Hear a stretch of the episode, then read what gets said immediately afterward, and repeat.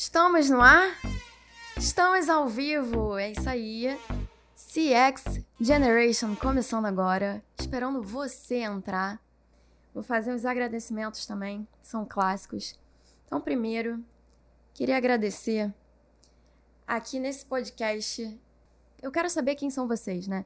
Então, eu resolvi agradecer a cada episódio ouvintes de um país específico. E nesse episódio, o país que eu vou agradecer aos ouvintes que nos ouvem aqui é a Noruega. Então, se você é da Noruega, tá ouvindo a gente agora ou vai ouvir a gente depois, quando tiver editado, publicado no podcast, quero saber quem é você, você falar comigo, me contar como é que você conheceu o podcast, como é que você achou a gente, o que, que você tá achando dos episódios, quero saber quem é você. Se você também não é da Noruega, pode falar comigo, também quero saber de você. Então fica à vontade.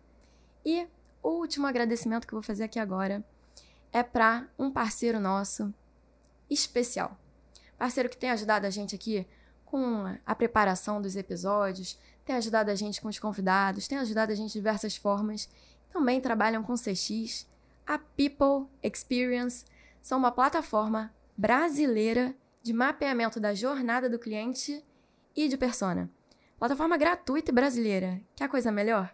Então, se você quer planejar a sua jornada do cliente, quer planejar a sua persona, entra depois no link que eu vou deixar aqui na descrição da live e do podcast depois, para poder mapear. Eu vou deixar o link e, inclusive, se você quiser saber mais o que é persona, o que é jornada do cliente, ainda está aprendendo sobre isso, tem um episódio nesse podcast, episódio 18, que a gente fala só sobre isso. Então pode conferir também. A gente pode começar a ir para a pauta agora? Bora começar?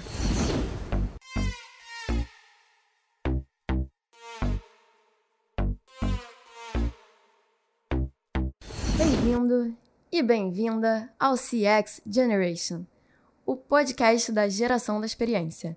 Eu sou a Karen Kligerman, a apresentadora desse podcast, e eu tenho uma pergunta para a gente começar. Por acaso, você já foi em alguma loja que você conhecia que tinham franquias diferentes, você entrou numa loja e pensou: será que essa loja é dessa marca mesmo? Tá parecendo um pouco diferente. As pessoas estão me tratando diferente, não era a mesma forma como eu vi antes. Você já passou por isso? É sobre isso que a gente vai falar hoje. Na verdade, o contrário disso. Como é que a gente faz para empresas terem a mesma forma de atender, a mesma forma de se relacionar com seus clientes, a mesma estrutura, porque tudo isso está baseado também na cultura e uma cultura com foco no cliente. Então, é sobre isso que a gente vai falar hoje. Como a gente pode construir, principalmente pequenos e médios negócios, uma cultura focada no cliente, para conseguir todos os benefícios que a gente vai falar aqui na live. Para a gente falar sobre isso, eu vou convidar uma pessoa super especial. Ela é, lá no LinkedIn tem a descrição Proud Mom, mãe orgulhosa, ela mora no Canadá e está, vai estar falando com a gente de lá. Internacional esse podcast. E ela trabalha com CX há mais de oito anos, já trabalhou na 99, na XP, na BRF, já trabalhou em vários lugares e hoje é professora do MBA da CIDA e trabalha também como consultora de CX na Rockets. Quem será essa pessoa? Mariana. Vou te convidar aqui agora para a gente entrar. Mariana Marchi. Deixa eu te adicionar aqui. Olá, tudo bem? Foi? Funcionou? Foi. Funcionou, funcionou. funcionou. Tudo bem? Tudo bem. E você? Tudo certo. Tudo funcionando aí? Tudo certinho, fone de ouvido, consegui um suporte Maravilha. de carro para colocar o celular. Deu tudo certo. Maravilha. E acertei a descrição? Foi tudo check, check? Tudo certo. Se fosse oito anos, eu ia ficar feliz porque eu era mais jovem, mas na verdade eu comecei com CX tem 12 anos. Esse 12 ano faz 12 anos. Nossa, então é CX, conta. CX. Não, e assim, CX, né? Porque transicionei para CX em 2010, mas atendimento, relações com cliente, eu comecei em 2004. Então, esse ano cumpre 18. Cheia de experiência para contar pra gente, né? Cheia de cases malucos. Cheia de case. Então, só para situar o pessoal que tá entrando agora, A gente vai falar hoje sobre cultura focada no cliente, os benefícios que a gente vai obter sobre isso e principalmente focando nos pequenos e médios negócios, que é nosso público aqui. Então é isso que a gente vai falar. Bora começar então? Vamos. Bora começar. Peraí, peraí, peraí. Que antes da gente ir para este episódio incrível, eu tenho dois recadinhos para você, bem rápidos. O primeiro é: para você que está chegando aqui agora, tá perdido, tá perdida, não sabe do que, que se trata esse podcast, relaxa, que tem um episódio zero preparado para você ouvir rapidinho e depois voltar aqui no episódio. E o segundo recado é para você que tá com pressa, para você que é aquela pessoa acelerada. Então você sabe que você pode acelerar este episódio? Sim, é só buscar o botão de acelerar aqui que você consegue acelerar. E agora que eu já dei os dois recados, vamos voltar para esse episódio que tá demais. Mari, você falou que é cheio de case. Então, primeira coisa que eu queria saber é um case. E a gente vai começar aqui com o pé esquerdo. Um case que é a cultura mais estruturada, uma cultura não focada no cliente, ocasionando a perda de clientes, né? Olha, eu vou contar um bem famoso e depois eu conto um pessoal, tá? Uhum. Um bem famoso que às vezes as pessoas não. As pessoas, na verdade, quando aconteceu, elas não correlacionaram isso com a questão de, de falta de cultura centrada no cliente, sim só como um serviço ruim, que foi o caso da United Airlines, que gerou aquela música do United Breaks Guitars. Então, o que aconteceu foi que um cliente voou com a United, que é bem conhecida por ser uma empresa muito descuidada com a experiência do cliente no geral. E a guitarra, a guitarra não, na verdade, um violão Taylor dele. Taylor, para quem mora fora, sabe que é uma marca bem prestigiada é, e bem cara, inclusive. Apesar de estar tá embalada como frágil, eles jogaram e quebraram. E custou 1.200 dólares para ele consertar. E aí, quando ele pediu o reembolso, né? Porque quem ocasionou isso foi a empresa, eles se negaram.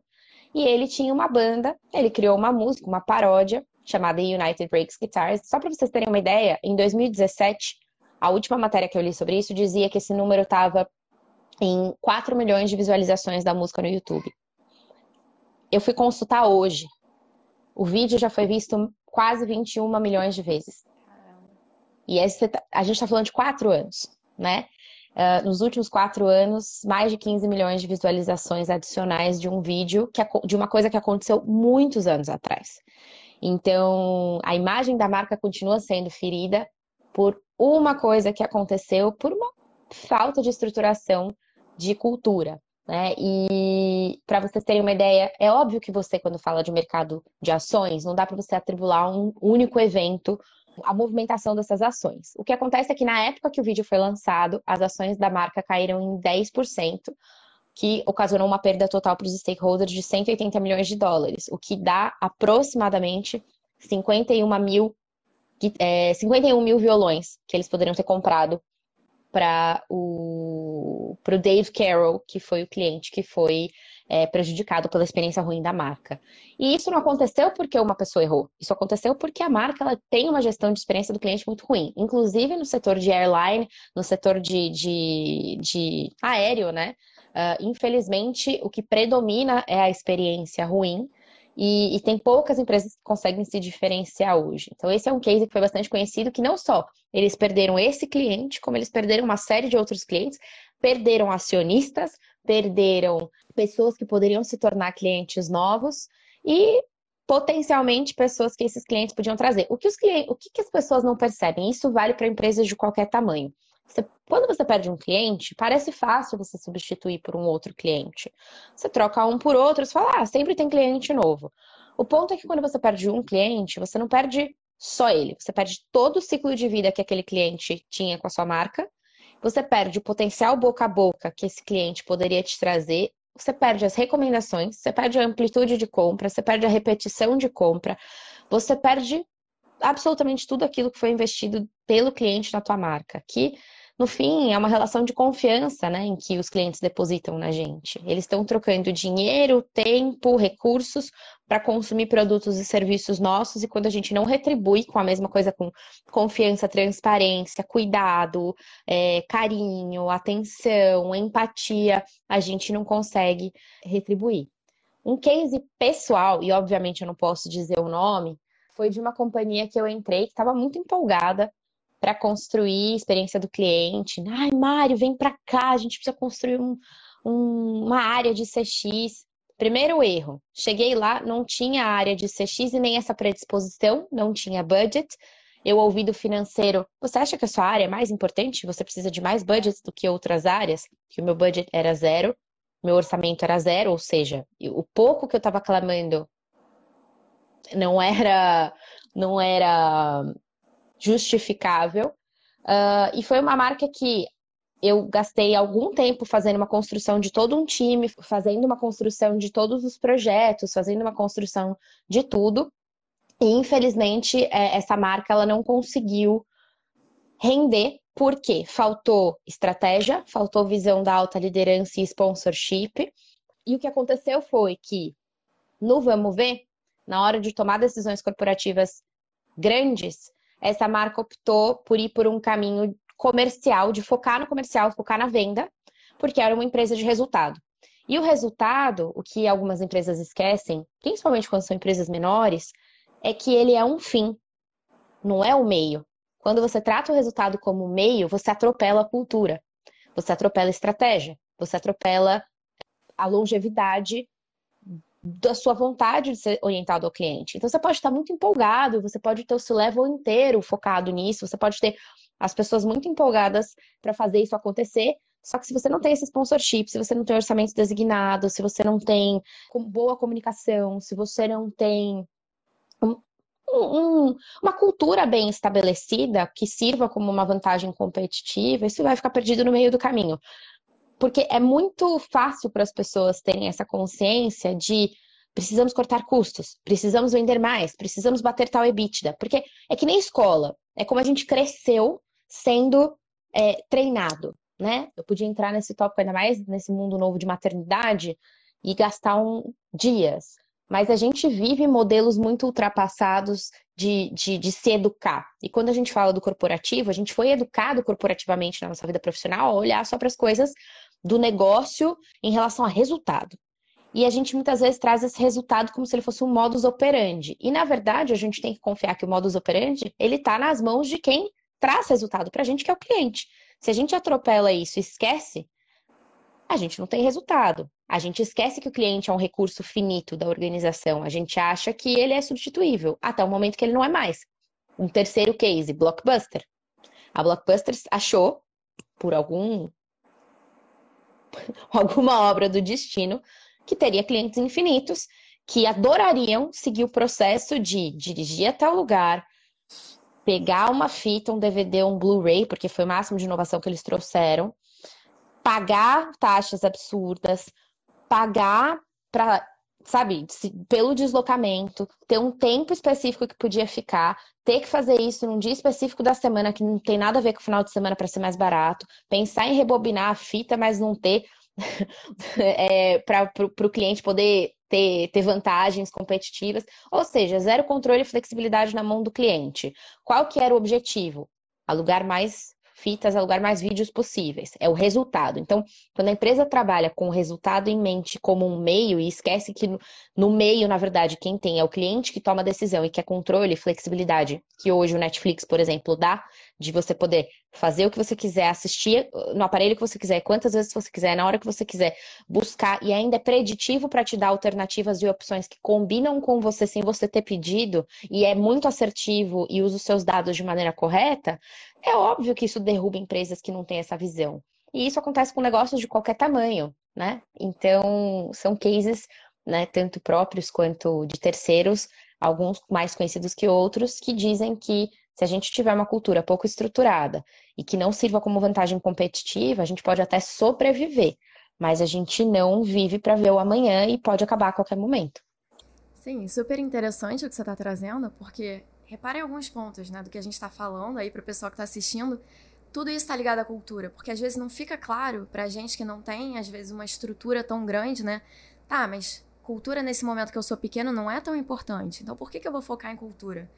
Mas a cultura é o que vai guiar o meu crescimento, porque se eu não tenho uma cultura bem estruturada, vamos supor, eu sou uma pequena empresa hoje, mas daqui a pouco eu sou uma grande empresa com vários funcionários. Se eu não tenho uma cultura bem estruturada que eu consiga passar adiante, quem é que vai manter a minha empresa? Porque se cada um fizer uma coisa de um jeito, vai ser o case que eu falei, o exemplo que eu dei no início, né? Eu vou entrar numa loja, vou reconhecer aquela loja por causa da identidade visual, mas quando eu entrar, e a identidade do atendimento? E a identidade, principalmente do atendimento, nesse caso de uma loja física, né? Como é que eu vou reconhecer essa loja? E outra questão é, por que, que a gente tem que focar no cliente e não no negócio só? Porque quem vai manter o negócio no final é o cliente. Eu costumo ensinar aqui pro pessoal se a gente não tem cliente, a gente não tem empresa. Porque quem paga as nossas contas, até como funcionários, é o cliente. Então a gente precisa ter esse foco. E aí, Mari, que vem a questão. Vamos começar a entrar a fundo como é que a gente vai fazer isso. Eu queria primeiro entender o que, que tem feito as empresas hoje, porque a gente está vendo uma onda de empresas começando a enxergar essa importância da cultura do cliente, né? Foco no cliente. O que, que tem feito essas empresas a enxergarem isso? eu acho que hoje a gente está vivenciando um momento em que nós temos a capacidade de enxergar que as barreiras competitivas que existiam no passado já não existem mais. Hoje você vê os negócios pivoteando de uma forma muito mais fácil, ainda que o Brasil seja um dos países mais difíceis e burocráticos de se empreender no mundo, você ainda vê muita empresa nova surgindo ou muita empresa que já existe pivoteando o seu negócio para uma necessidade, para novas necessidades dos, dos clientes, porque percebem que se eles não o fizerem, outras empresas vão fazer e não importa o tamanho. Então, acho que essas barreiras competitivas que hoje não dependem de tamanho, não dependem de logística, não dependem de capacidade de manufaturar, não dependem de capacidade de produção, não dependem de capacidade de distribuição somente, e sim na necessidade do cliente único exclusivamente, e mais do que isso, na necessidade do que a gente prevê para o cliente que ele vai precisar ou querer no futuro, são as empresas que começam a se destacar porque elas começam a entender que tem barreiras diferentes para transpor. E para impulsionar uma cultura centrada no cliente, né? É, eu acho que as empresas têm visto algumas coisas. Elas têm percebido que empresas centradas no cliente, elas têm uma maior capacidade de se diferenciar, até por uma questão de branding, né? De como elas, de posicionamento, ganham uma notoriedade maior de mercado. Uh, a competitividade é muito maior do, tanto do ponto de vista do cliente, quanto até do ponto de vista de, de pessoas que querem trabalhar nessa empresa, né? Desde o, o, candidato, colaborador, até o cliente final. Todo mundo quer ter um relacionamento com aquela empresa. Essas empresas elas são muito impulsionadas porque elas percebem que elas têm maior valor de mercado. É só olhar empresas de capital aberto quanto, que ela, quanto empresas é, que têm o foco no cliente, elas não são empresas que valem muito mais do que empresas que perderam esse foco no meio do caminho, ou então nunca tiveram, e que não conseguiram se destacar ou não conseguiram aumentar o seu valor. Tem vários estudos que mostram análises de empresas de capital aberto e o valor de mercado, market value delas, como empresas que têm um foco no cliente notável, elas multiplicaram fenomenalmente de tamanho e de valor, e outras empresas ficaram paradas no tempo porque se ativeram às suas, aos seus modos operandi de focar só em processo, focar só nos silos organizacionais e na eficiência e, e na redução de custos e naquele Uh, naquele PNL, né, naquela, naquele resultado que é baseado só no dia a dia do, do quanto ganha mais ou quanto gasta menos, né? Que é o básico do dia a dia, mas que não transpõe a necessidade de criar uma cultura que vai ser competitiva. Outro ponto, boca a boca é um dos canais que quando você vai olhar, né, eu trabalhei um pouco em, em, áreas correlacionadas a marketing, quando você, quando você olha resultado de canal, quando você olha estratégia de canal, o boca a boca é um canal extremamente barato. O Member Get Member é um dos canais mais baratos e ele é o mais lucrativo. Normalmente, empresas que fazem muito bem a experiência do cliente, esses canais geram uma participação muito grande, ou de upsell e cross-sell, ou de mais clientes, né, de trazer clientes novos a um custo quase que zerado. Então, e todo mundo sabe que é muito, muito mais caro você adquirir um cliente novo do que você é, manter um cliente antigo. Se você puder manter o cliente antigo e ainda esse cliente te dá resultado, porque ele está trazendo mais clientes, é óbvio que isso, para o fim, para o negócio, é dinheiro no caixa. Eu sempre costumo dizer que CX é um, um, um porquinho. Onde está a dificuldade de, de, de, Um porquinho igual daqueles de, de, de cofre. Uhum. É. Ele começa vazio e com aquela cara de tadinho, né? De, ah, meu Deus, ninguém vai botar uma moedinha aqui. Quem vai ser o primeiro besta a fazer isso? Quem vai ser o primeiro bobo a acreditar e botar uma moedinha aqui? E, e, e a gente tem que escolher um problema e resolver para que esse problema gere uma moedinha para você botar lá para fazer aquele barulhinho para, opa, despertar a atenção das pessoas. E quando você consegue fazer isso, seja porque você está deixando a sua operação mais eficiente, ou porque a sua experiência está gerando mais saving, ou porque você está gerando mais valor para o cliente, o cliente está comprando mais, mais lealdade, amplitude, retenção, recomendação, ou indicadores operacionais que a gente conhece e a gente às vezes acaba esquecendo de olhar e atrelar isso a CX. Quando você consegue fazer isso, você está colocando dinheiro nesse porquinho e começando a, a, a ter funding para fazer iniciativas maiores. O desafio de algumas empresas, especialmente das menores, porque o, o budget é muito mais limitado, você tem que ser muito mais assertivo e às vezes muito mais conservador com as decisões que você toma, porque não tem dinheiro para gastar, né, é, indiscriminadamente, é que as pessoas às vezes não sabem por onde começar e elas têm uma, uma dificuldade de, de ter essa crença de que vai gerar um resultado efetivamente e escolher um problema para resolver. É muito comum que empresas de qualquer tamanho que comecem a pensar em experiência do cliente não saibam por onde começar, porque elas não sabem priorizar ou porque elas são empresas que só querem resultado e não querem estratégia. Né? É, uma, é uma empresa de apagar incêndio. Tem uma pessoa acho que está aqui na live que trabalhou comigo, ele me falou isso uma vez, eu não lembro das palavras exatas, mas ele vai saber de quem eu estou falando, né? Que, que às vezes as empresas elas são empresas de apagar incêndio e não de estratégia. Então, tudo precisa ser resolvido, mas nada é estrategizado. E aí, no fim das contas, você acaba não conseguindo ter uma estratégia e ter uma cultura bem fundamentada de experiência. Mas empresas que entendem que é, uma boa experiência impulsiona a redução, otimização de custo, aumento de saving, esse porquinho começa a ficar cheio para fazer funding não só de estratégias de CX, de, de, iniciativas de CX, mas de outras coisas na companhia, uh, isso começa a impulsionar empresas a buscarem um pouco mais esse esse esse, esse, foco, esse né? comportamento, foco esse foco. É, e principalmente porque CX, a gente às vezes, quem não conhece muito bem, né, o customer experience, esse foco no cliente, pode parecer algo tá, é só mais uma coisa para eu deixar o cliente feliz. Mas não vê muito resultado justamente por isso, porque o resultado também não é rápido, a gente precisa ter uma estrutura por trás. Então, às vezes, acaba passando batido. Mas quando a gente faz, a gente faz bem pensado, uma pequena empresa ainda consegue ter resultado mais rápido do que uma grande empresa que tem vários funcionários e que tem que estruturar essa cultura para todo mundo. Então, se a gente começa com uma pequena coisa, por exemplo, atender com um sorriso. É uma pequena coisa que a gente pode fazer, mas que vai fazer o cliente entrar na tua loja mais se sentindo bem-vindo, né? Porque imagina você atender uma pessoa, você como cliente, entrar numa loja e o atendente nem olhar para tua cara.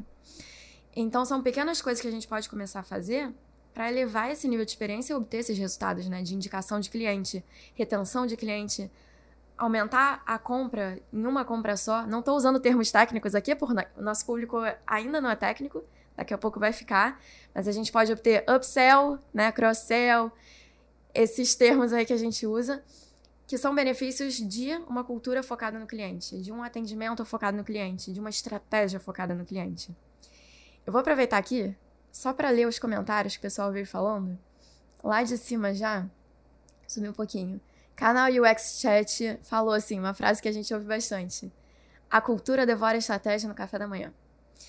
Então, uma frase que é bastante comentada aí no mundo de CX, a gente vê isso acontecendo. Peter Drucker. É. Um cara fantástico. Teve aqui, acho que é, é Lucy. A Luciede. Luciede, Lúcia. Já chamei de Lúcia, já criei intimidade aqui. é bem normal essa situação. CX começando, a história que você contou, né? CX começando empresas, mas sem a visão do que é de fato. Então, é, é difícil quando a gente não tem a diretoria, né, os líderes pensando já em cultura focada no cliente, para a gente convencer isso a acontecer, porque a cultura ela vem de cima. A cultura é muito difícil a gente começar de baixo para cima. Então é importante que os líderes já tenham essa visão hoje, que a gente primeiro tem que convencer os líderes para poder aplicar isso. Então, entenda a sua dificuldade. Aí falaram aqui do Starbucks também. Sem cliente não tem empresa, não tem emprego. Peguei aqui os, alguns comentários, porque a gente falando de cliente, a gente tem que dar ouvido aos nossos clientes, né? Que o pessoal que está ouvindo a gente tem que ter ouvido. E aqui o um último comentário que a Lucy fez: dinheiro sempre existe na empresa, só está no lugar errado.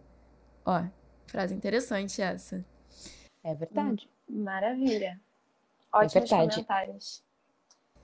Mari, temos algum ponto aqui prático para a gente começar a entender como aplicar isso, já que somos aqui aprendizes todos?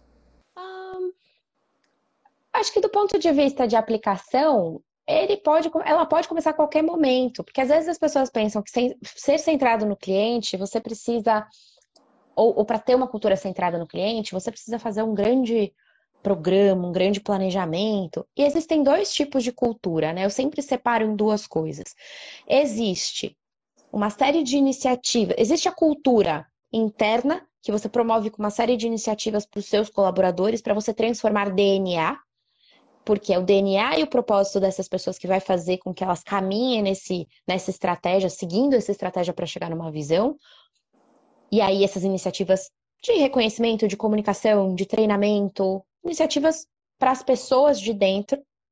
Elas vão promover uma cultura, porque é uma transformação interna, mas você precisa sustentar isso com uma série de outras iniciativas que podem ser de ordem muito mais prática. Então, por exemplo, criar um programa de voz do cliente, escolher um problema do cliente para resolver, orientar as pessoas a seguirem uma estratégia básica que considere o cliente na tomada de decisão, coisas que são de efeito prático que também vão impulsionar uma cultura. E as coisas andam em paralelo.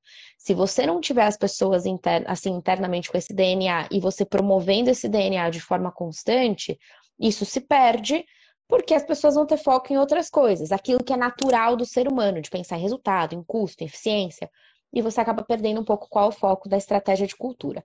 Por outro lado, se você tem é muito ambicioso e tem um programa cultural desenhado, muito bacana, mas que na prática as pessoas não veem isso acontecendo, vira muita falação e pouca ação. Vira um falatório que as pessoas de dentro começam a, a, a perder a credibilidade. E eu chamo isso de junção de voz do, voz do cliente com voz do colaborador com voz do processo. A voz do colaborador nesse sentido é o quanto seus colaboradores acreditam que você tem capacidade de entregar a experiência que você diz que vai entregar, a experiência ideal que você diz que vai entregar. A voz do processo é o quanto seus processos estão desenhados para suportar essa experiência ideal que você quer entregar. E a voz do seu cliente é aquilo que o seu cliente te diz, desejado ou indesejadamente, né? Quando a gente pergunta ou não sobre a experiência que ele tem com a gente. Quando a gente alinha isso, e isso pode ser feito sem grandes estruturações, isso pode ser feito simplesmente com mudanças de hábitos internos, começa a promover e, e sustentar uma estratégia maior de cultura. Então, de fato, o que a gente precisa fazer é olhar para as oportunidades que a gente tem, e aí não importa se você é uma área de atendimento, se você é uma área de CX que começou do zero, se você é uma startup, se você é uma empresa grande, média, pequena, gigante, uma empresa de uma pessoa só, eu sempre digo que empresas têm duas coisas que elas não podem negar. A primeira, dados. Mesmo que seja escrito no papel de pão, existe. E a segunda é voz do cliente, porque o cliente deixa feedback, mesmo que não seja para você. Pode ser para você, pode ser numa rede social, pode ser no Reclame Aqui, pode ser numa pesquisa de satisfação, enfim, canal existe um novo a cada dia. E com dados e voz do cliente, você tem elementos para você botar em prática uma cultura centrada no cliente, ainda que não seja uma cultura interna focada num programa cultural super robusta, mas você consegue começar a fazer coisas que sustentem ações que as pessoas vão começar a compreender como, opa, o nosso modus operandi, os comportamentos esperados mudaram. Agora a gente toma decisões considerando o cliente. Opa, agora a gente toma decisões ou desenha processos ou produtos considerando a voz do cliente, considerando. E, e, e, naturalmente as pessoas começam a entender isso como uma cultura que faz parte do dia a dia delas. Então, acho que é, é, é olhar para os dois lados, o interno e o externo, e começar pelo simples. No mercado, a gente tem muito visto falar sobre essa gourmetização da área de atendimento. Né? Acho que muita gente que está aqui já deve ter visto que muita empresa simplesmente pega a sua área de atendimento, transforma o nome para CX, e aí você era um analista de atendimento, hoje você é um analista de Customer Experience, mas o seu job não mudou. Você continua atendendo com os mesmos padrões, sem autonomia, sem poder usar a voz do cliente para nada, e o problema disso, né, dessa gourmetização, não só da área de atendimento, de qualquer outra área que você queira renomear com experience, é que daqui a pouco todo mundo vira experience, né? Eu, eu brinco no, nas aulas que eu dou, eu falo que daqui a pouco até a copeira vira coffee experience maker.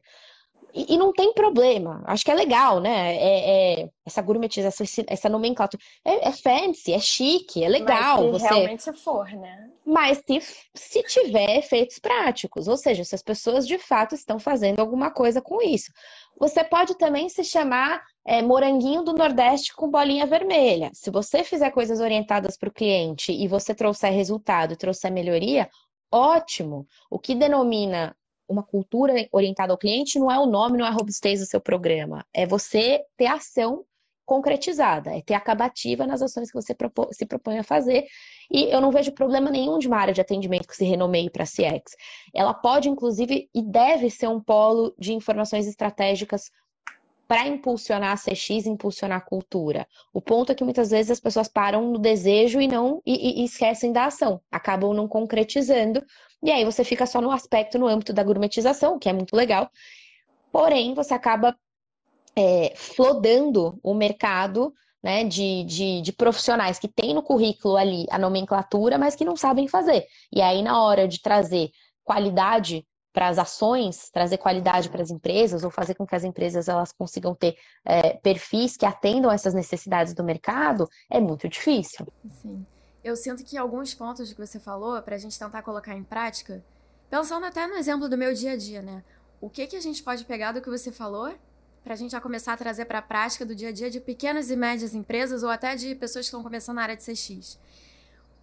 Ou, ou até para CEO, líderes que estão aqui pontos que, que eu percebo que, por exemplo, eu sinto. Eu trabalho com CX, eu sinto que a cultura da empresa que eu trabalho é uma cultura centrada no cliente. Por quê? E aí, pegando a tua fala, eu tenho total autonomia para dar um apoio para o cliente, marcar uma reunião com ele, dentro do nível do, da estrutura que eu tenho, né?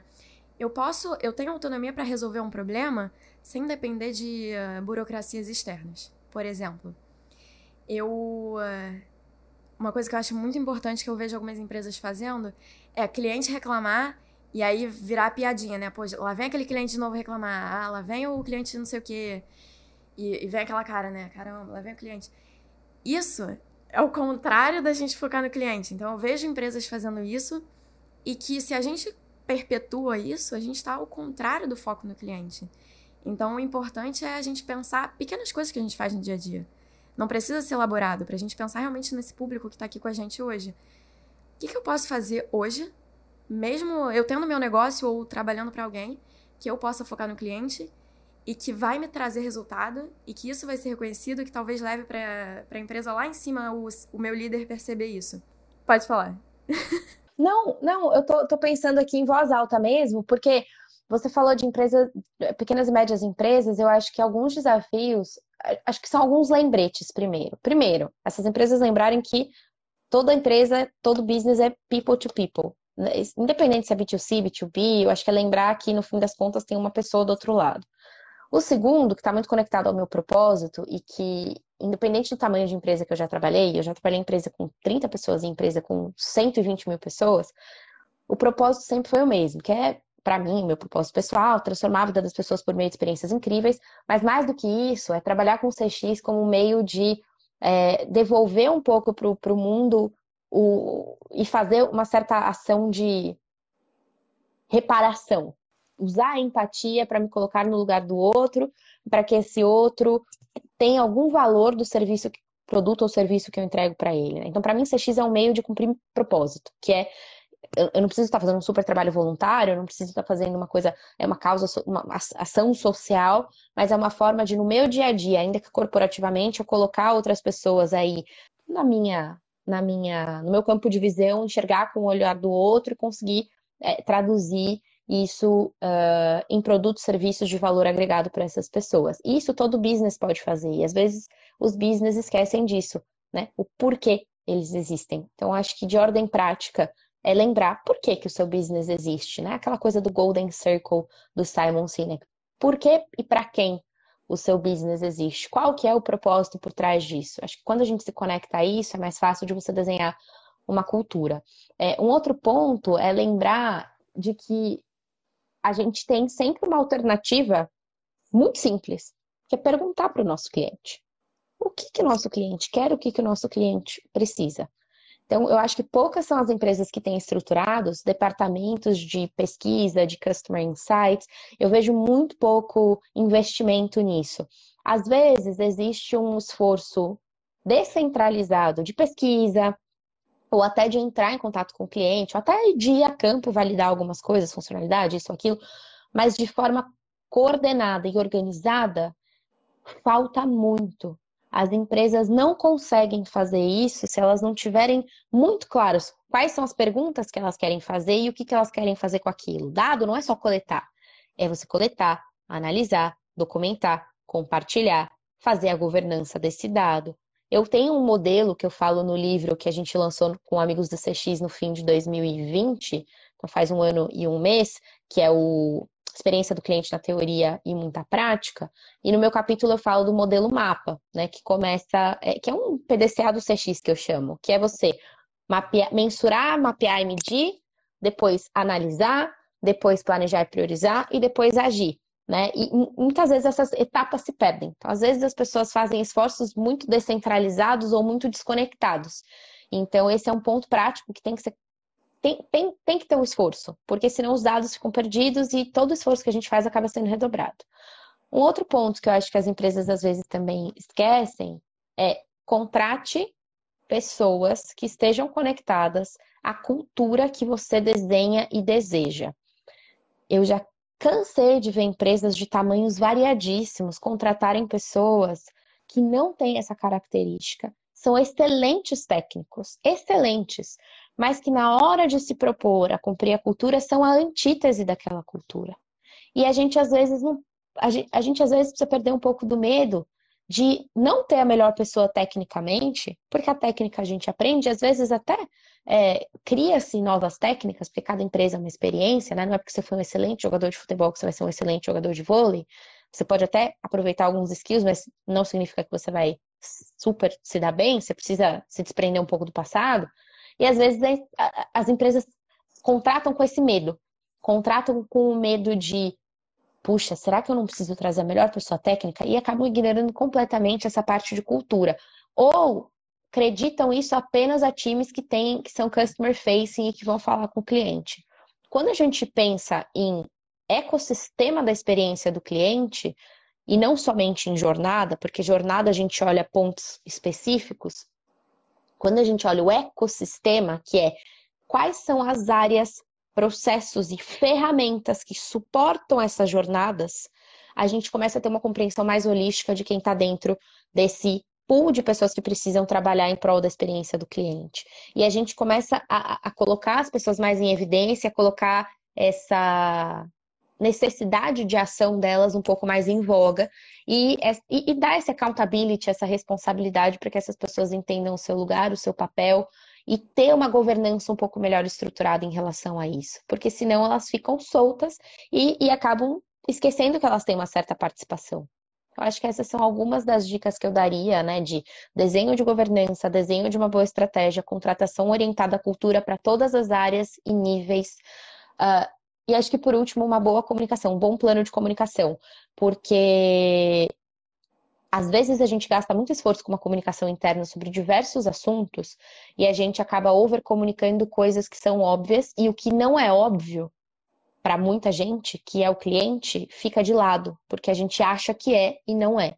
Então, acho que é se desprender um pouco de modelos antigos e tradicionais, porque as pessoas, a gente repete tanto as mesmas mensagens sobre resultados, sobre eficiência, sobre custo, sobre o dia a dia, sobre dados, que a gente esquece de falar o que às vezes a gente gostaria que fosse óbvio, mas não é, que é sobre o cliente. Quem é ele, o que ele precisa, nosso propósito de existir, qual é a nossa cultura, e reforçar isso através de comportamentos, né? E erradicar essa cultura do medo que as empresas às vezes têm, que não deixam as pessoas colocarem os seus posicionamentos e verem esses avanços. Então, acho que essas são algumas das dicas práticas para colocar a cultura uh, em prática. Mais do que falar, ah, tem que fazer um one-page strategy de cultura, tem que fazer um workshop de não sei das quantas. Acho que o, o como fazer é, é, bem mais complexo do que, do que a gente pode falar num podcast. Assim, acho que tem Exato. muitos passos.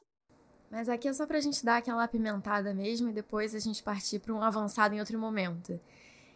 Mas, Mari, a gente falou muita coisa aqui agora.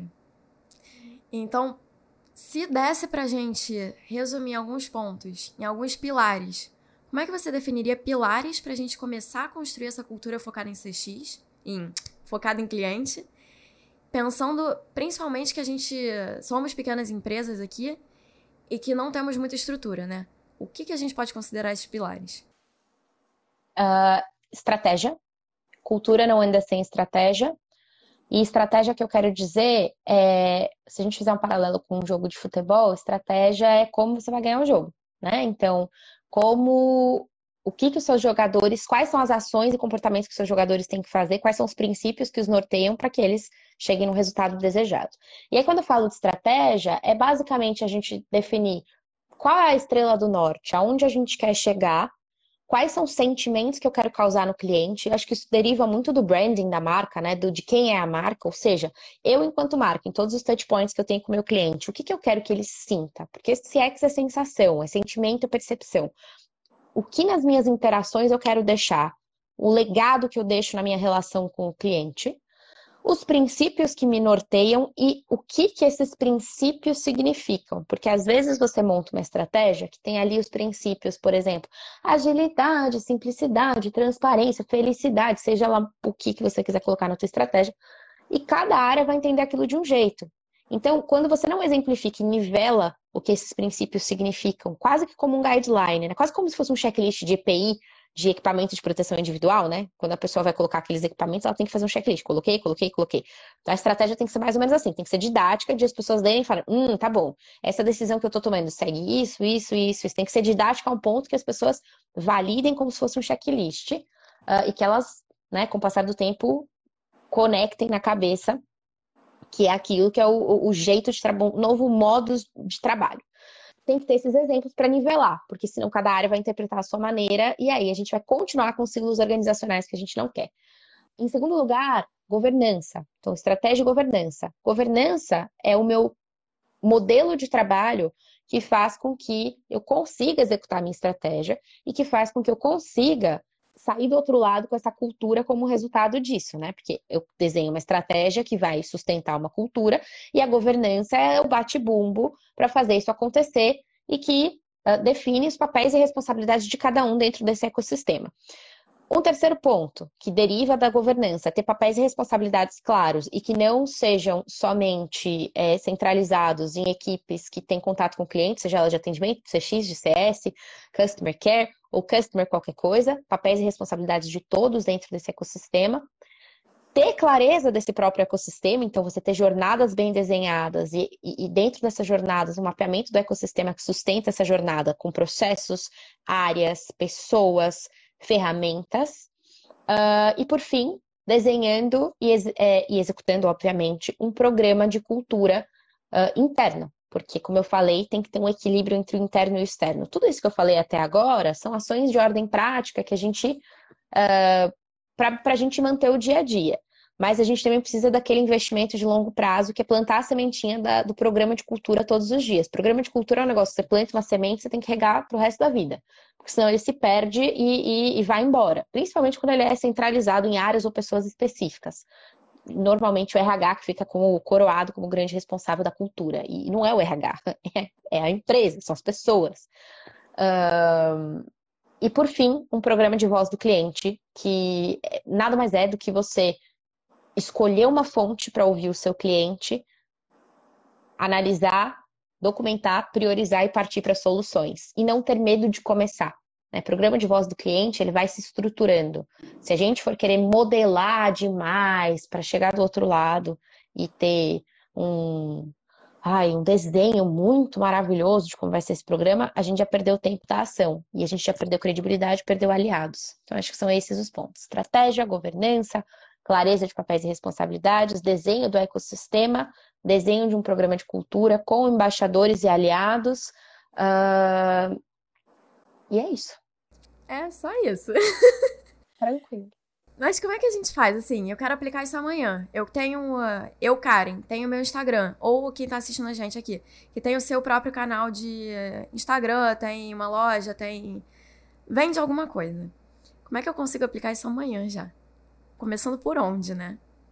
Eu acho que, assim, de fato, sentar e desenhar. Qual a minha estratégia? Onde eu quero, qual a minha estrela do norte? Quais são os sentimentos que eu quero que o cliente sinta e quais são os princípios que me norteiam?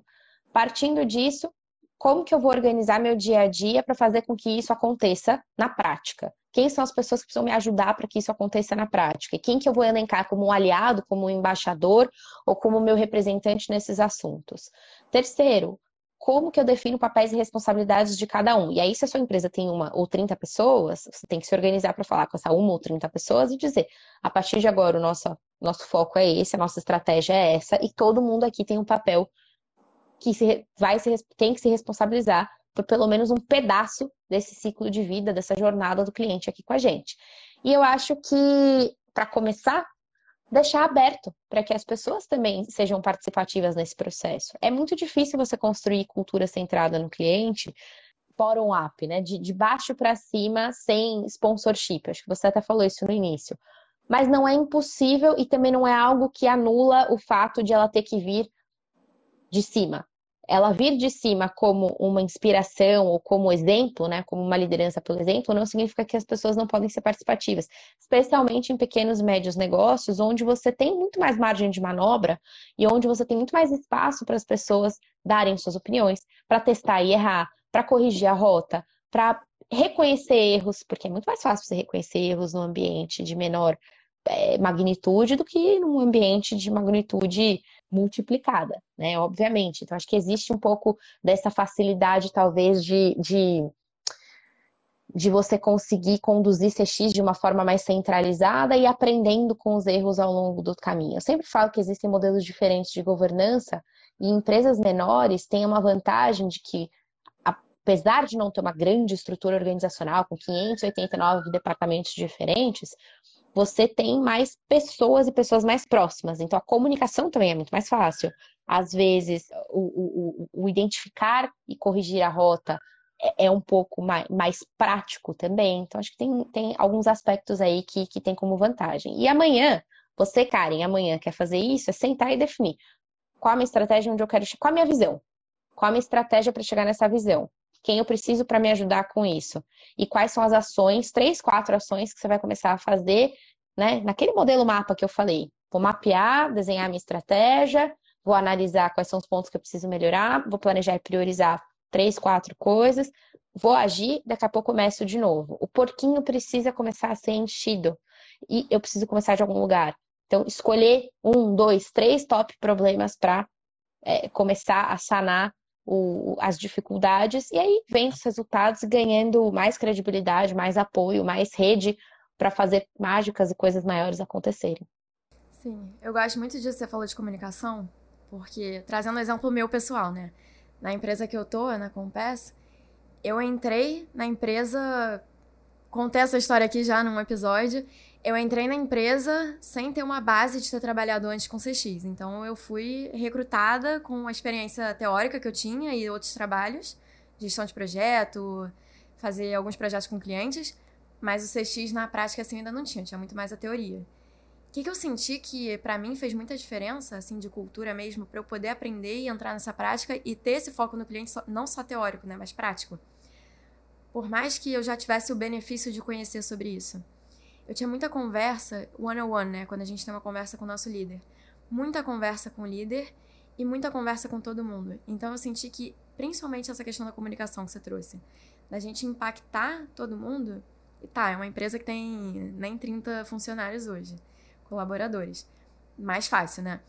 Mas se a gente tem esse contato diário, principalmente vindo com pessoas já com essa visão, e essa troca de ideias e feedback constante, na equipe a gente tem feedback, ah, mandei esse e-mail, o que, que você achou? Fiz essa mensagem, o que, que você acha? Ou, uh, e, e, áreas que não são só CX, né? Mas o financeiro vem perguntar pra gente, a gente vai perguntar para financeiro. Então, essa troca constante faz também, essa proximidade, né? Faz também a gente ter essa visão de melhoria, de tentar tratar o cliente como cliente, não como qualquer um. Então, acho que isso é importante, isso é legal e é uma coisa que eu valorizo muito. Ter essa abertura para você falar e pedir feedback. Isso eu acho super legal.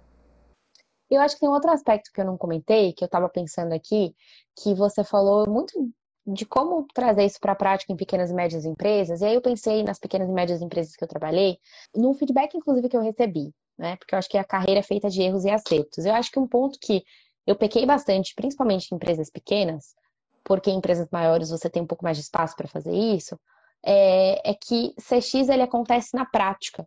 Então, muitas vezes a gente se prende muito à questão de teoria, de explicar o como e o que fazer e qual é a metodologia por trás. E muitas vezes é, a vantagem de você estar numa empresa menor é que você consegue pegar um pouco mais na mão das pessoas, mas não para você explicar e teorizar. Porque as pessoas, elas acabam ficando mais expostas. Quanto menor o ambiente, mais exposição as pessoas têm, porque elas tão, são menos pessoas para dividir a atenção. E quanto mais você deixa claro, quanto mais teoria você joga, mais você deixa claro que talvez aquela pessoa não tenha esse conhecimento técnico. E aí você afasta as pessoas. Então, às vezes, enquanto líder de CX ou enquanto líder do assunto experiência, o que a gente precisa fazer não é a gente educar as pessoas, é a gente pegar na mão para construir resultado junto. É a gente mostrar o caminho para a pessoa de uma forma um pouco mais didática e mostrar o, o resultado que a gente pode obter. E uma vez eu recebi um, eu chamei assim, né, um pão quentinho de uma pessoa que me falou: Mari, você é muito teórica, você entende muito, mas assim, ninguém te entende.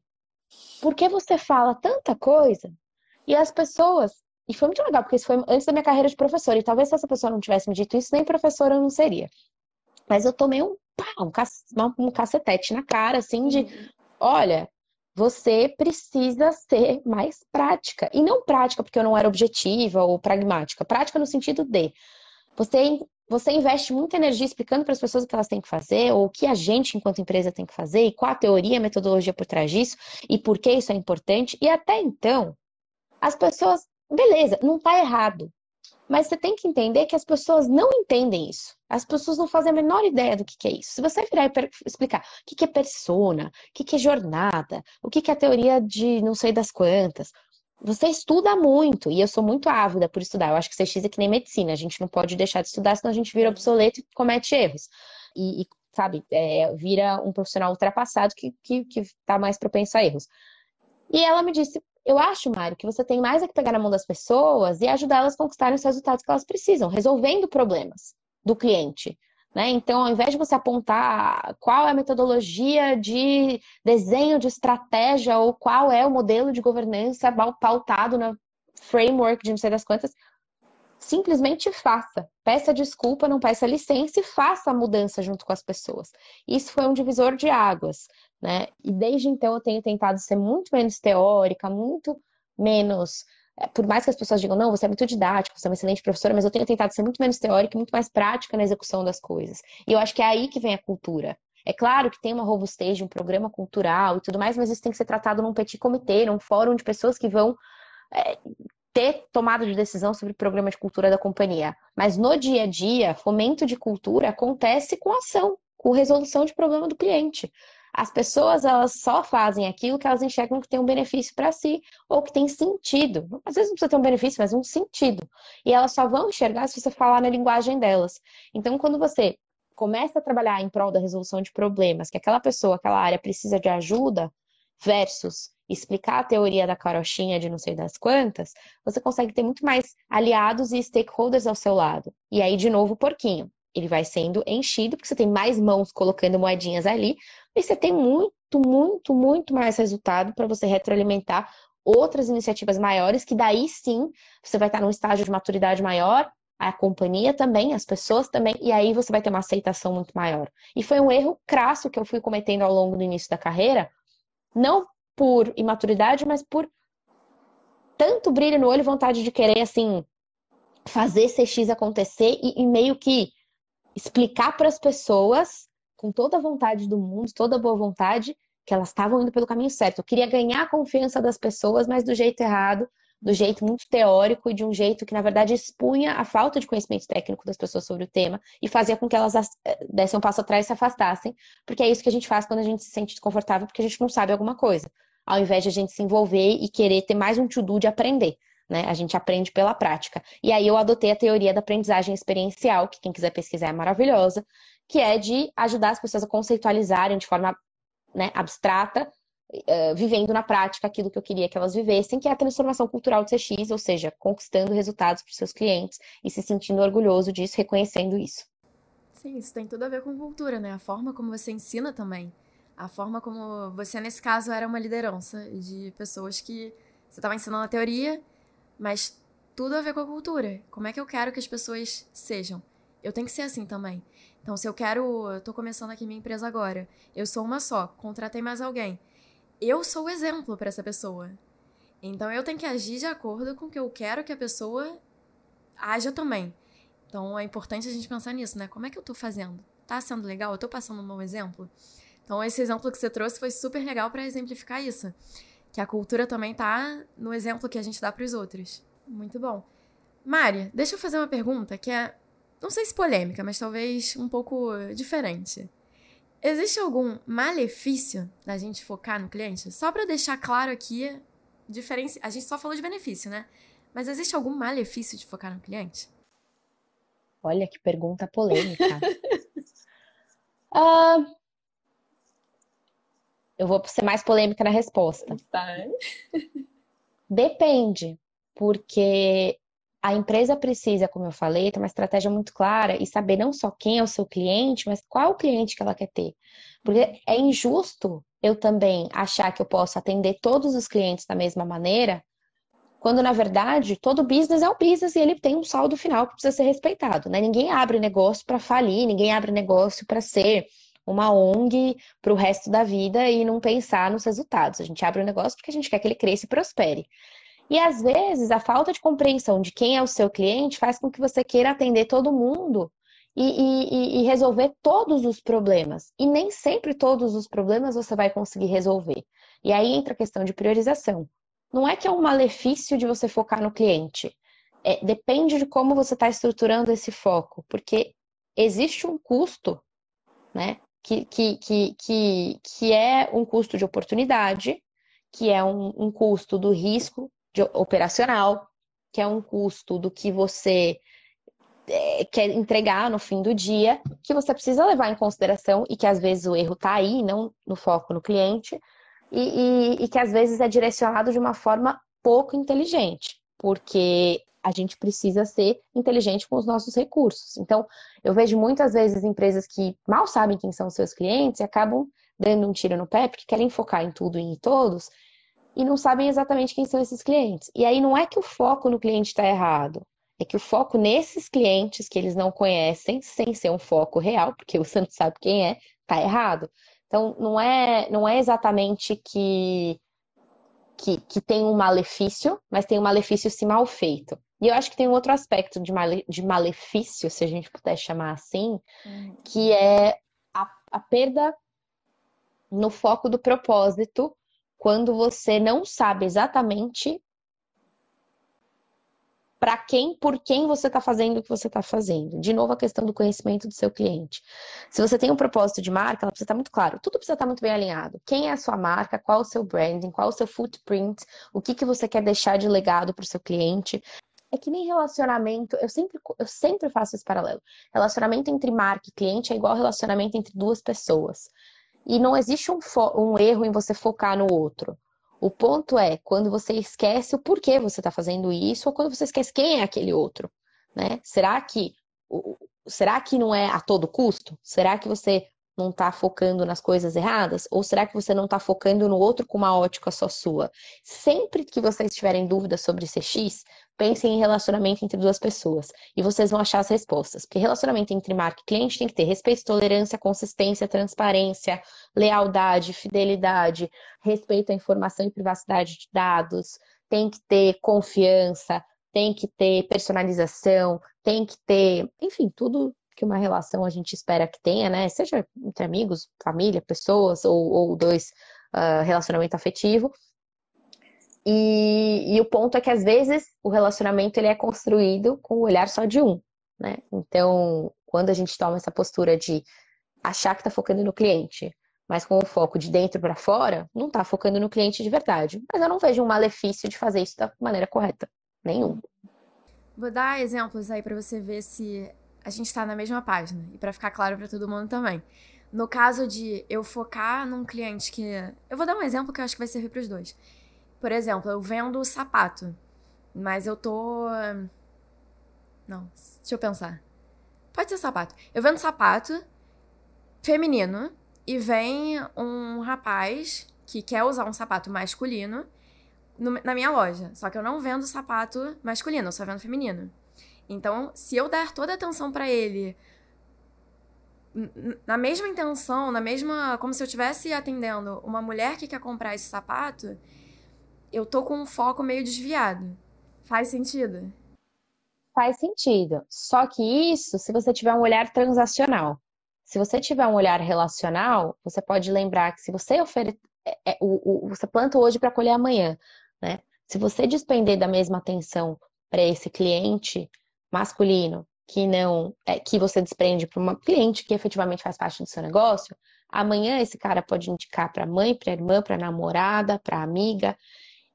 Então, o foco é mais do que só no cliente, o foco é na cultura, o foco é no modus operandi no seu branding. De novo, a cultura está embasada numa questão de estratégia.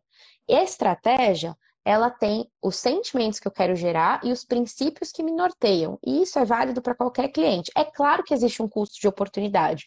Talvez, se você estiver focando nesse cliente, você vai deixar de atender outros clientes.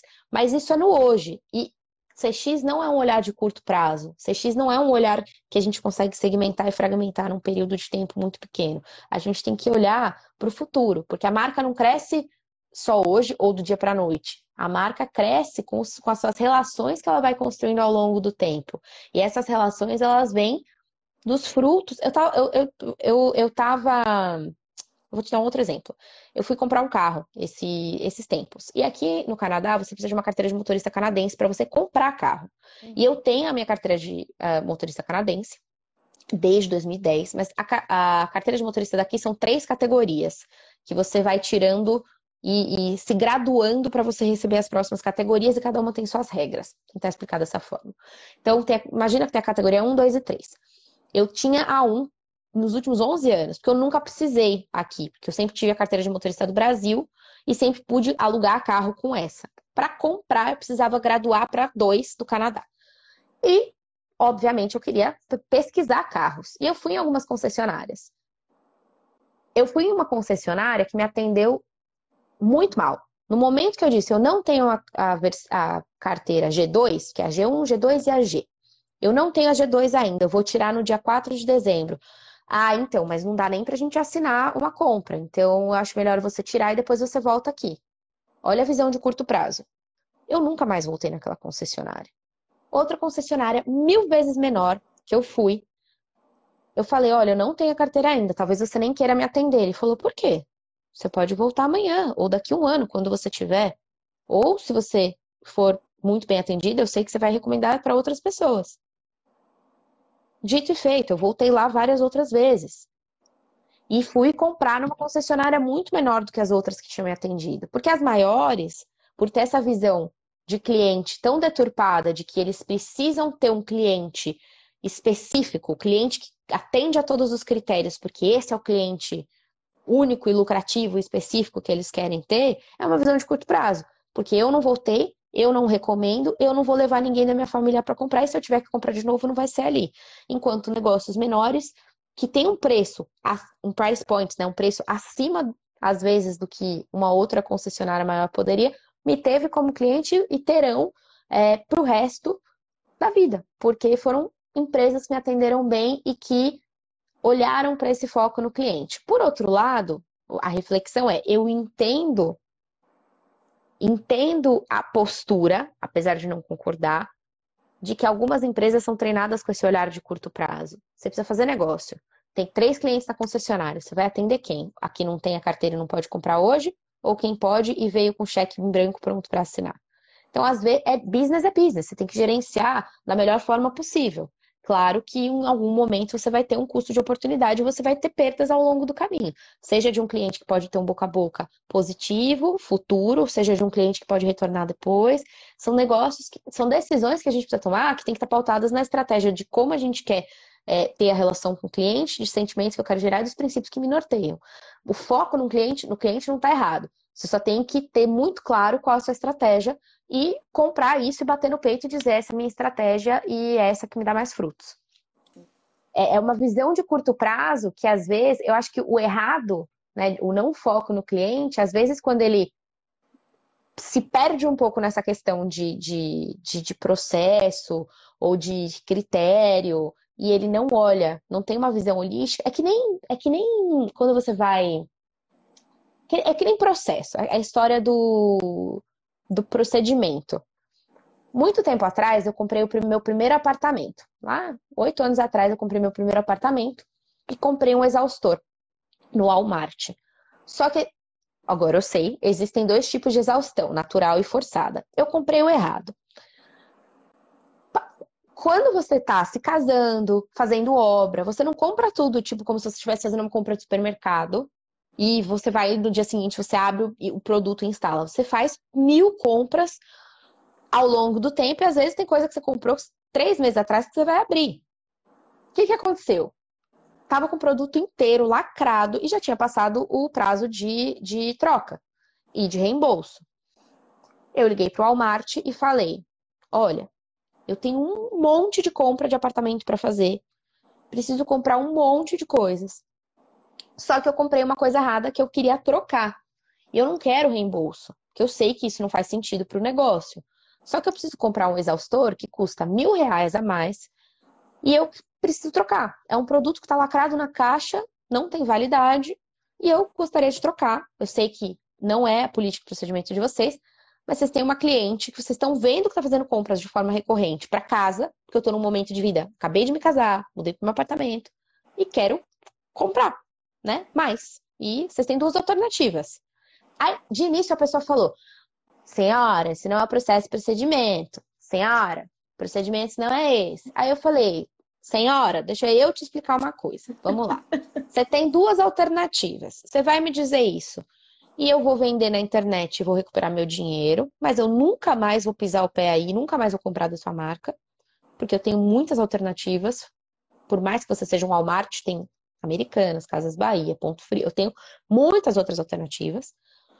Ou você pode achar uma forma de levar o meu caso para outras instâncias para ser discutido, para eventualmente você fazer um uma troca por exceção, no qual vocês vão me creditar o valor da loja. Eu vou comprar de vocês e potenciar. Primeiro, já vou comprar mais porque o que eu preciso custa mais caro. E se você me oferecer uma boa experiência, eu posso comprar mais ainda. Olha que legal. Aí ela, ela parou, pensou. Verdade, só um minuto. Chamou a gerente. Em cinco minutos o negócio estava resolvido. Só que foi resolvido porque eu tive que fazer essa reflexão. Eu tive que provocar e desenhar a reflexão do, do, do fluxograma de decisão de põe o cliente no centro ou não. Isso não tem que vir do cliente. Isso tem que vir do business. Esse tipo de insight tem que vir do business. Então, isso para mim é um exemplo clássico de falta de visão de cliente.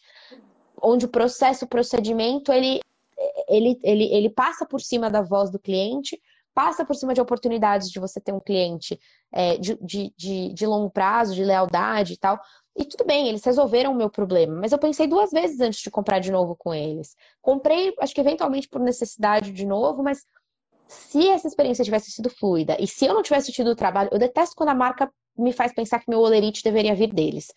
É, eu, eu, eu, eu fico com o pé atrás, porque você fala, nossa, vou ter que lidar com uma marca que talvez eu tenha que fazer uma aula e dar uma explicação do que, que é a experiência do cliente, do que, que é o certo a se fazer. E eu sempre desconfio de marcas que você tem que explicar o que, é o certo a se fazer. Porque isso deveria vir do business. E isso serve para negócio de qualquer tamanho. As pessoas deveriam ter um pouco dessa noção e deveriam ser treinadas para isso. Não é que, ah, eu quero que todo mundo magicamente tenha essa noção do dia para a noite. Mas a gente deveria conseguir é, se estruturar de uma forma que a gente faça com que as pessoas criem esse hábito de pensar. É tão, é tão, não vou dizer fácil, mas é, é, tão esperado que a gente treine as pessoas em processos, procedimentos, políticas, e as pessoas elas adotem, é aquela coisa de escola, né? Que a gente é militar na escola. A gente tem o mesmo modelo pedagógico para todo mundo. A gente tem que ser um pouco mais andragógico com as pessoas. O adulto ele aprende experienciando, o adulto ele aprende com situações que ele precisa empatizar. O adulto ele aprende ali na prática, o adulto ele aprende não se você sentar e escrever, né? Mas se, com, com, com, com métodos um pouco mais criativos e um pouco mais audiovisuais.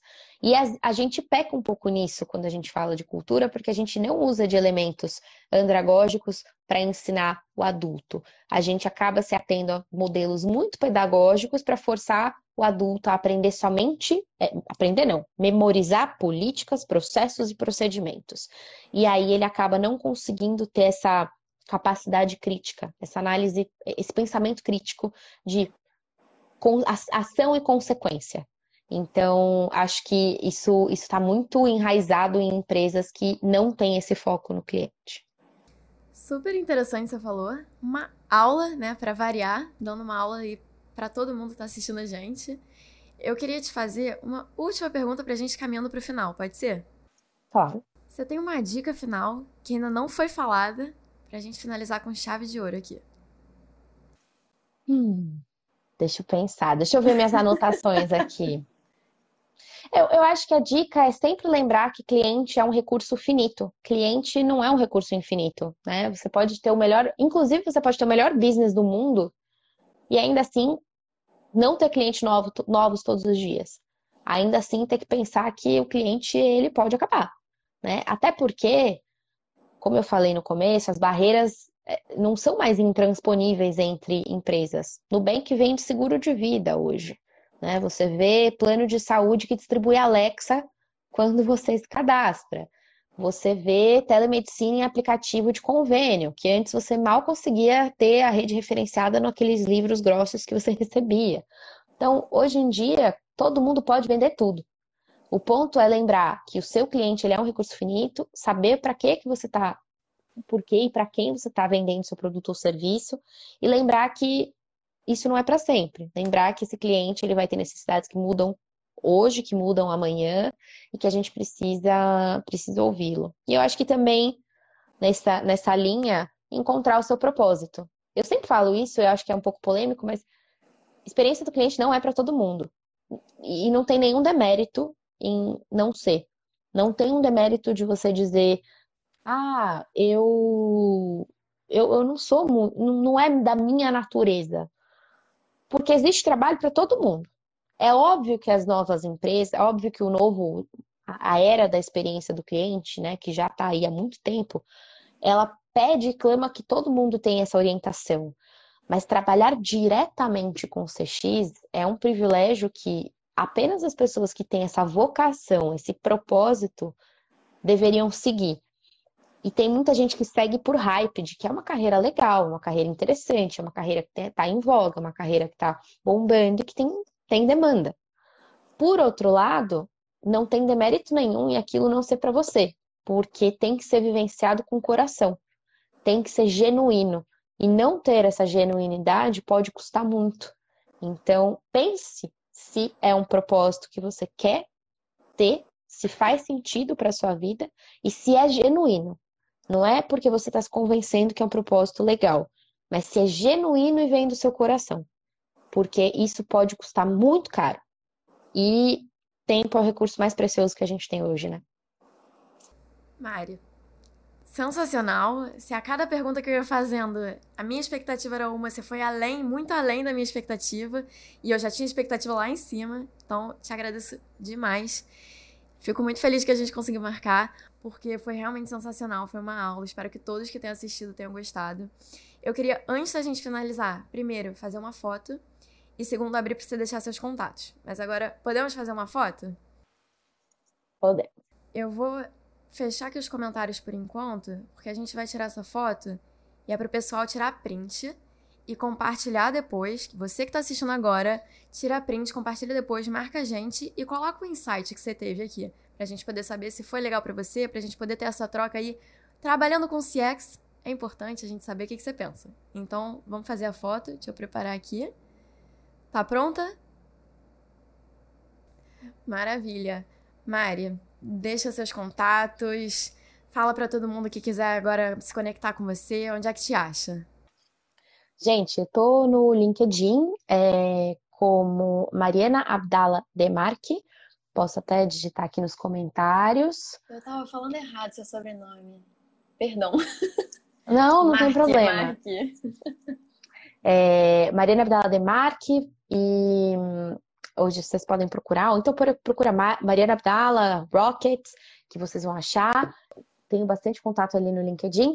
E no Telegram, como Mari Demarque, tudo junto e que é uma rede que eu uso bastante também. Às vezes eu demoro um pouquinho para responder, mas eu, eu, eu respondo. Eventualmente, quando apita aí a notificação e quando não tem um, um, bebê de um ano acoplado em mim.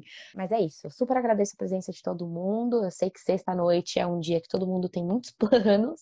É, e ouvir a gente é com certeza um super privilégio para a gente. Eu acho que toda vez que eu falo, eu exercito um pouco não só o meu conhecimento, mas acho que as minhas próprias crenças, né? E como se ouvir falando para você evoluir até de pensamento, para você questionar as crenças que você tem e traz, se, se ainda estão na mesma linha, ou se tem coisas diferentes que eu posso me aprofundar e aprender. Então é um aprendizado, acho que para todo mundo, mas principalmente para mim.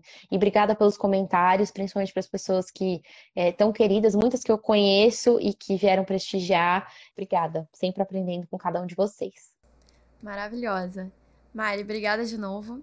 Eu vou agora fazer uma finalização, dar alguns recadinhos finais. Se você quiser ficar, fica à vontade. Se não, eu vou, eu faço aqui sozinha, como você preferir. Tô por aqui. Vai ficar? Então você me ajuda aí com, se tiver algum comentário também quiser fazer, você complementa. Bom, queria agradecer também a você que assistiu a gente aqui até o final, que começou assistindo, que vem acompanhando todos os episódios desde o início. Eu fico muito feliz de ter chegado até aqui, de estar tá convidando um monte de gente super importante, né, reconhecida no mercado. Mari é um exemplo dessas pessoas. Então, eu fico muito feliz de você estar aqui. E o recado que eu queria dar é que a gente tem um grupo no WhatsApp para você que quiser acompanhar a gente mais de perto, quiser trazer ideias também, quiser trazer ideias de convidados, de conteúdo, tirar dúvida. A gente tem um grupo no WhatsApp. É só vir falar comigo aqui no Instagram, me pedir para entrar, que aí eu te coloco. E o segundo recado é para você que tirou o print e que não tirou o print também.